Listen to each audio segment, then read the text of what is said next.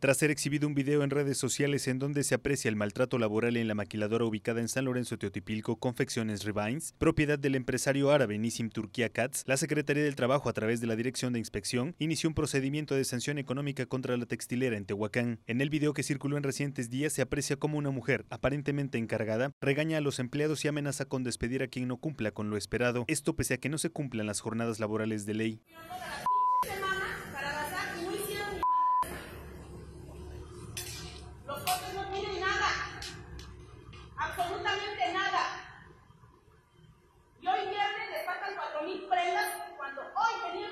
Terminado preparación al mediodía. Les salió Hoy no se van hasta que no me entreguen las 2.500. Les estoy diciendo a mi Carlos, hoy en preparación. Lo mismo va para la línea 2.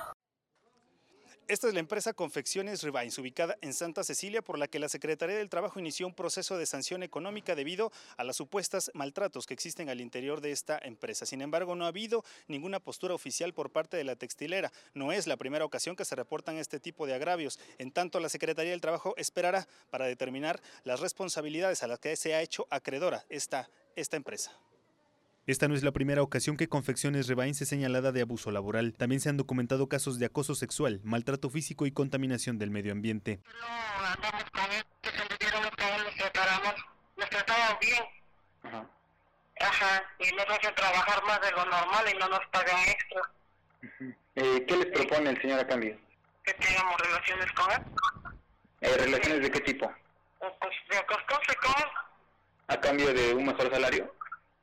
Que saque temprano del trabajo. Por el momento, ha sido Ricardo Federico Malcos, director general de inspección en la Secretaría del Trabajo, quien indicó que se inició un acta en contra de la empresa por negar el acceso a la autoridad, además de una sanción económica cuyo monto se definirá en próximos días. Imágenes de Shanit Cerqueda para Mega Noticias, Hugo de la Cruz Sánchez.